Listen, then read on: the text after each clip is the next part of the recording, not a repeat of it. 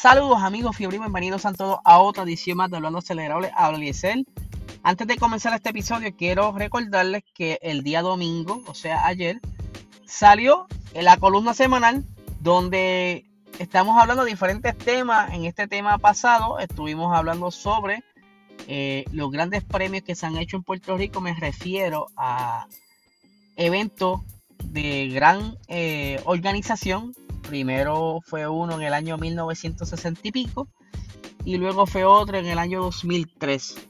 Así que dense la vuelta para que vean un poquito de historia de lo que son las carreras en Puerto Rico y nos dejas saber su opinión. Puedes comentar, tiene un box donde puedes dejar tu comentario o simplemente nos puede escribir a través de nuestro Instagram o Facebook donde usted nos tenga o nos esté siguiendo. Así que déjenos saber qué ustedes piensan sobre esa columna.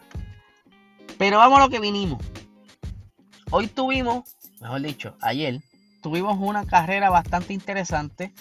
A pesar de que había lluvia, no hubo tanta acción o no hubo tanto error eh, como es normal en una carrera con humedad en la pista. Sí vimos uno que otro desliz, pero fue una carrera bastante tranquila, ya que los muchachos jugaron safe y pues no se fueron tan agresivos.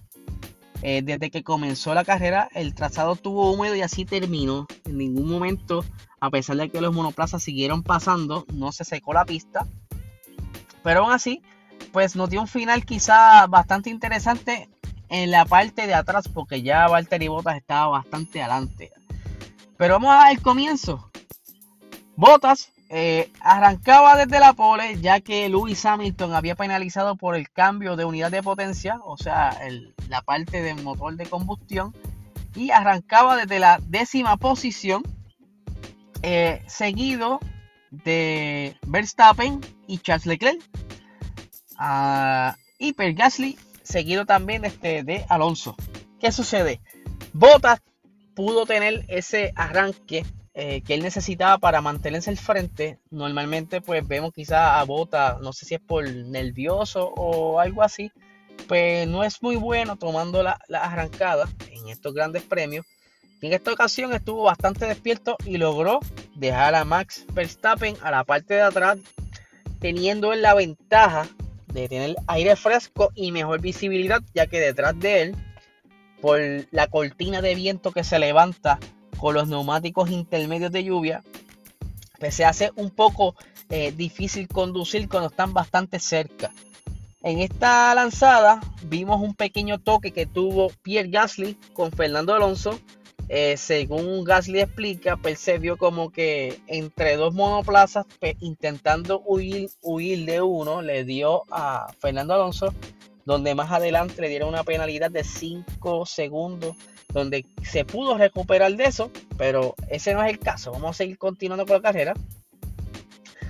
Pues la carrera, eh, se vio bastante cómodo de frente. Lewis Hamilton tuvo quizá unos pequeños struggles en la parte de atrás, ya que eh, con esto de la lluvia y en lo que los carros se acomodan, pues él se mantuvo en la décima posición por quizás una o dos vueltas, pero luego fue ganando terreno. Y no fue hasta que llegó donde Yuki Sonoda, que aunque no lo crean, Yuki Sonoda pudo defenderse un buen rato, unas dos vueltas más o menos, casi tres, pero ya llegó un momento dado que no tenía batería suficiente para defenderse de Lewis Hamilton, quien venía ya con bastante velocidad, eh, ya que Lewis Hamilton tenía un setup con más drag donde le permitía tener mejor grip en las curvas, un algo un poquito arriesgado, porque las rectas perdía un poco de velocidad, pero lo que perdía en un lado lo ganaba en las curvas y eso es lo que lo mantuvo a él bastante competitivo durante este fin de semana. Eh, él se mantenía bastante rápido, Mercedes se esperaba que iba a ganar, ya sea Hamilton o Bottas, porque estaban bastante rápidos. Eh, Carlos Sainz partía de la posición desde atrás, desde la posición 20, ya que él sí decidió, o sea, el equipo decidió cambiar la unidad de potencia entre otros componentes y pues a diferencia de Lewis Hamilton, al tener más componentes, pues la penalidad es mayor.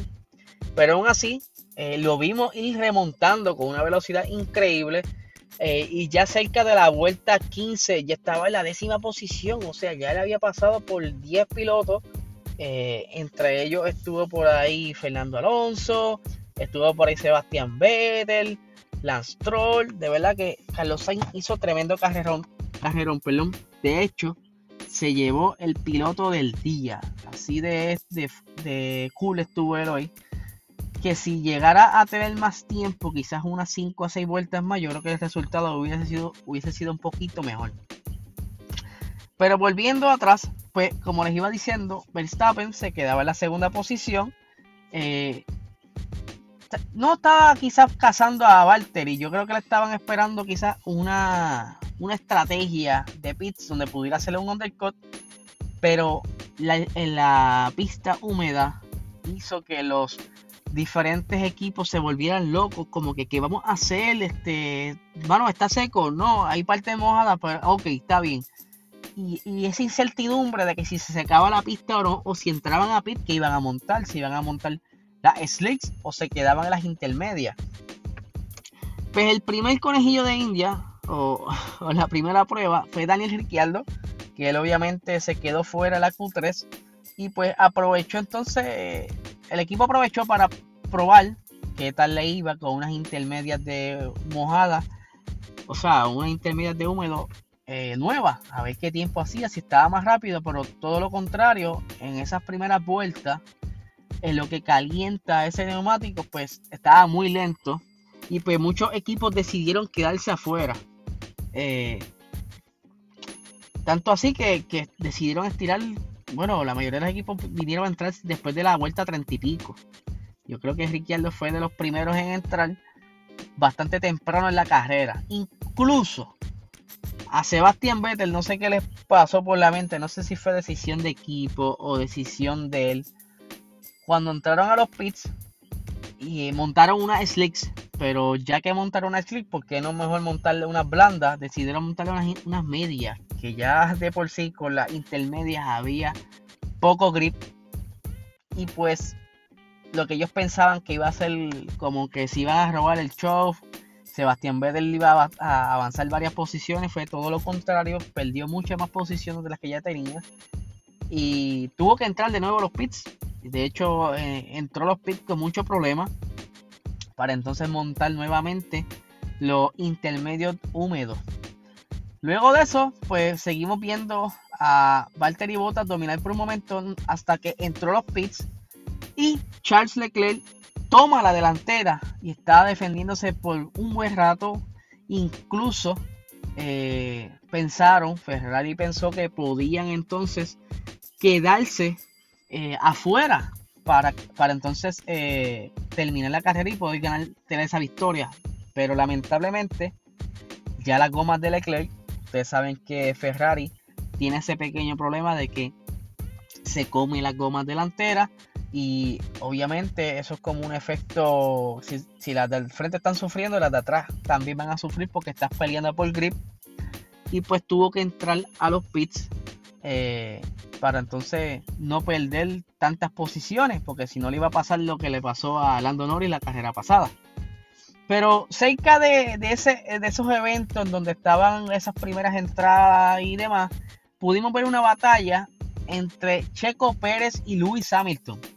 Eh, ya este, estaban bastante cerca de una vuelta cuarenta y pico, más o menos por ahí, donde vimos esa batalla que todos pensamos que Hamilton iba a quedarse al frente, pero no fue así. Checo eh, jugando con la estirada de los frenos, o sea, frenar más tarde de, que su contrincante pudo entonces mantenerse en una posición donde podía darle batalla a Lewis Hamilton, incluso cerca de la zona de los pits. Lewis Hamilton estaba como que tratando de arrinconarlo para que él perdiera como que terreno de, Racing Line. Pero aún así no fue suficiente. Y Checo en la recta principal, aunque estaba Lewis Hamilton bastante al frente, él pudo ganarle la posición nuevamente en la primera curva ya que jugó con la frenada de su monoplaza. De ahí en fuera, Lewis Hamilton no pudo volver a pasar a Checo Pérez ya que ellos más adelante pues ya tenían sus neumáticos, habían hecho un undercut todavía Luis Hamilton no había entrado a los pits eh, y había una pequeña pelea de que si entraba o no, el equipo le ordenó entrar cerca de la vuelta 41, si no me equivoco, 42 más o menos. Y Luis Hamilton dijo, mira, no, no, no, esto está bueno aquí, este, vamos a quedarnos fuera. Y el equipo, siguiendo la intuición de Luis Hamilton, pues decide darle el break. Dice, mira, pues está bien, pues vamos a entrar dentro de dos vueltas. Pero Luis Hamilton siempre insistía en quedarse afuera. Pero yo creo que en este punto Luis Hamilton debió entrar cuando le dijo el equipo para que entonces le diera la oportunidad a esos neumáticos calentar, poder tener eh, el grip, porque ellos cuando están en este en neumáticos nuevos pasan por una fase de graining, que es que se va como que empelotando esa primera capa y luego la van botando poco a poco. Y ahí es donde están los neumáticos como que en su mejor punto. Y más cuando son neumáticos de agua, que tiene poca superficie de contacto, eh, ya que tiene estas ranuras para desplazar el agua. Y entonces pues, es un poco más difícil calentarlo. Así que él esperó a que ya las gomas no tiran más, que él ya estaba como que teniendo esos problemas al salir de las curvas, estaba patinando mucho, pero ya faltaba bien poco para que terminara la carrera.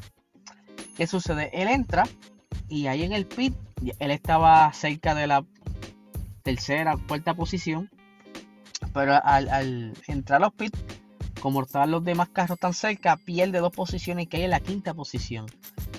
Eh, sale y mientras está luchando por calentar esos neumáticos, él pregunta en qué posición estoy y le dice, hermano, estás en la quinta. ¿Cómo va a ser que si yo se los dije que si me quedara afuera y qué sé yo qué caramba?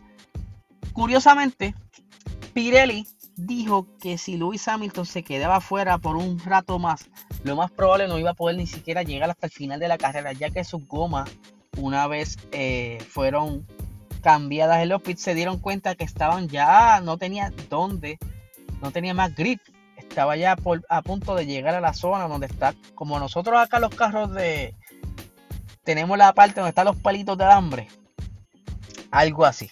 Por poco llega a esa etapa, aunque eh, Esteban Ocon nunca entró en toda la carrera a los pits. Ellos decidieron arriesgarse y pues jugaron con el rendimiento de los neumáticos y aún así al final pudimos ver que tenía ya un parcho bastante grande que era cuestión de dos a tres vueltas más dicho por él mismo, o sea, Esteban Ocon, que ya las gomas estaban por explotar. Eh, eh, por lo menos en, particularmente esa goma derecha delantera.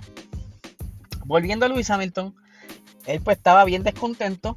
Él aún así decía que estaba frustrado, que él pudo haberse quedado fuera y quizás hubiera tenido, aunque sea esa tercera posición, o, o, una posición más cercana a Max Verstappen, ya que Verstappen lo que tenía que hacer en esta carrera era terminar por encima de Luis para poder obtener la delantera en el campeonato de pilotos, ya que el campeonato de constructores pues tienen como que un espacio bastante ahí de unos 20 a 30 puntos más o menos.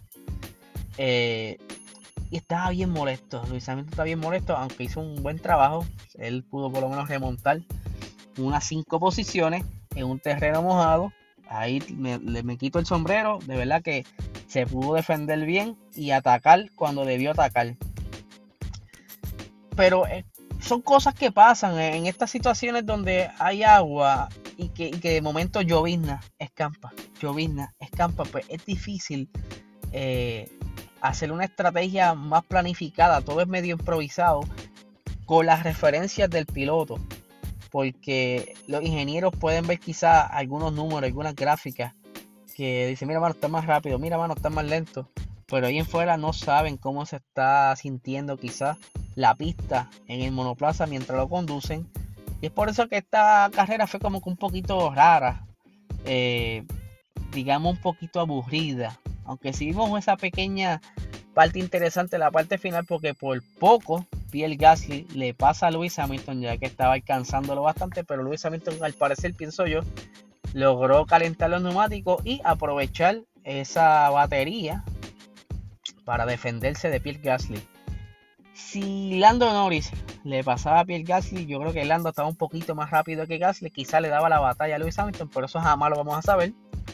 Mientras que Carlos Sainz estaba a unos, digamos, 10 segundos, 8 segundos de Lando Norris, más o menos, que pudo haber estado más cerca si no fuese, porque en los pits, lamentablemente Ferrari le dañó la carrera básicamente porque tardó casi unos 8 segundos en cambiarle los neumáticos. Esto a la nueva normativa que se entró en vigor luego de Spa, donde se supone que el tiempo mínimo sea 2.5 segundos, pero esto es cuestión de sensores.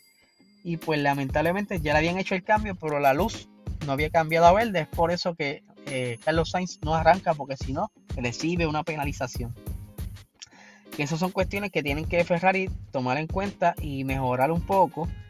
Digo, no soy el más de los expertos, pero es lo lógico. Eh, para que entonces esas reacciones de esos sensores pues, estén más sincronizados. Cuestión de que cuando los, mecánicos terminen de hacer el cambio de goma, pues entonces el piloto tenga esa luz verde cuando la necesita y no perder tanto tiempo en los pits. Eh, otra cosa interesante que hablando de los pits es que según tengo entendido, Red Bull hizo una parada de 2.1 segundos y eh, Mercedes hizo otra de 2.3 que me estuvo bien curioso porque digo, mira, por el mínimo no era 2.5. ¿Qué van a hacer entonces cuando, cuando ocurre esto? Esa va a ser mi asignación. Voy a verificar qué acción, si es que hay alguna, el que tú la hagas en menos tiempo, porque la idea era que todo el mundo esté dentro de los 2.5 segundos como mínimo.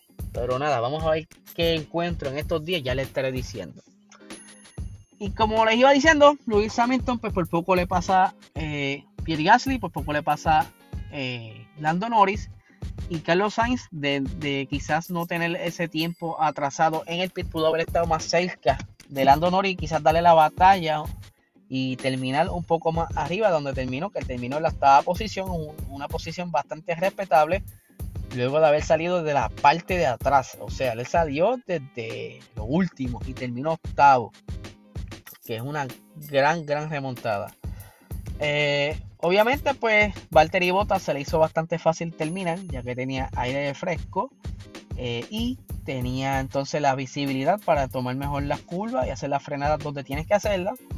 Y Max y Pérez terminan en 2 y 3. Hace tiempo que no se veía un doble podio de Red Bull y mucho menos de Checo Pérez, que hacía tiempo, unas quizás unas 8 carreras que no se veía en un podio. Así que estos puntitos le ayudó a Verstappen a pasarle a Lewis Hamilton en el campeonato por unos 6 puntos aproximadamente. Y pues ahora él tiene la delantera en el campeonato, lo que entonces pone esto interesante porque por lo que estamos viendo será una batalla de carrera a carrera. O sea que lo más probable es la siguiente, por poner un ejemplo, Luis Hamilton gane y le pase por cuatro puntitos, por decirle un número. Y después más gana y viene y le pasa. Y yo creo que al ritmo que va esto, se va a decidir en la última carrera quién se lleva el campeonato de pilotos. Actualmente, Max tiene 262.5 puntos. Lewis Hamilton tiene 256 5 seguido de Valtteri Bottas con 177, Lando Norris con 145, ahí defendiéndose en esa cuarta posición, que es una posición bastante respetable para un campeonato de pilotos. Aunque si sigue eh, teniendo esos esa buena suerte como la tuvo en Sochi, a pesar de que pues al final por una, una novatada pues no pudo tener esos puntos, pero él ya venía de Monza de haber tenido un segundo lugar, que son buenos puntos, Así que si continúa así, puede que le haga la batalla a Valtteri Bottas y llevarse esa tercera posición en el campeonato de pilotos. Pero tiene que darle bastante duro porque está cerca de unos 20 y pico de puntos de ventaja a Valtteri Bottas sobre Lando Norris. Seguido en, el listado tenemos a Sergio Pérez en la quinta posición con 135 puntos. Ahí le vuelvo a decir a Lando Norris, aprieta porque está Checo Pérez de que haga otro podio y le pase. Carlos Sainz con 116.5 puntos y Charles Leclerc con 116. O sea, para que vean lo que he dicho durante toda esta temporada, Ferrari siempre se ve bastante cerca en los números. Y aquí estamos viendo cómo el piloto Carlos Sainz y Charles Leclerc están bastante cerca, uno detrás de otro, por punto 5 puntos. Eso está bien interesante. Daniel Ricciardo lamentablemente pues está eh, en la octava posición con 95 puntos, seguido de Pierre Gasly con 74 puntos, quien está cargando básicamente a Alfa Tauri y Fernando Alonso en la décima posición, que para un comeback luego de dos años son buenos puntos. Lamentablemente hoy no pudo hacer una, un mejor show, ya que tuvo ese pequeño spin por culpa de Pierre Gasly, donde perdió la gran mayoría de las posiciones, quedó casi 18, así que no pudo recuperarse de eso lamentablemente. Así que nada, gente, estaremos pendientes de lo que está saliendo durante estos días, porque es lo más probable sigan saliendo comentarios sobre esta carrera. Eh, algo curioso que les quería explicar entre la diferencia de las gomas eh, desgastadas de las intermedias de lluvia versus una slick. Ellos estaban corriendo en un momento dado que estaba bastante cerca seca la pista y aunque tenía la goma un poquito desgastada, al tener esa pequeña zona en la parte interna de la goma eh, bastante desgastada, pues le daba el grip suficiente para tener buena velocidad. Que lo vimos en Carlos Sainz, quien se llevó el, el Fast Slap varias veces. Y no fue hasta que entonces eh, Valtteri Bottas se lo llevó casi al final de la carrera. Pero a diferencia de una full slick, es que esta goma intermedia, como se gastan de la parte interna, en la parte externa todavía tiene quizá un poco de costura, que cuando ellos toman esas curvas, esa poca costura que todavía le queda le da ese grip necesario para entonces no patinar en las partes húmedas de la pista. Y esa es la diferencia entre una full slick y una eh, slick, eh, perdón, una intermedia de húmeda desgastada. Por eso era que no querían entonces salir de esa goma ya que estaba por un momento dado secándose la pista y pues querían aprovechar eso. Así que nada gente, espero les haya gustado este episodio como siempre les pregunto, déjenme saber en los comentarios en Instagram, Facebook, donde quieran contactarnos, ya si estás en el chat acelerado, nos puedes dejar tu, eh, tu pensar. Así que nada, que tengan una excelente semana.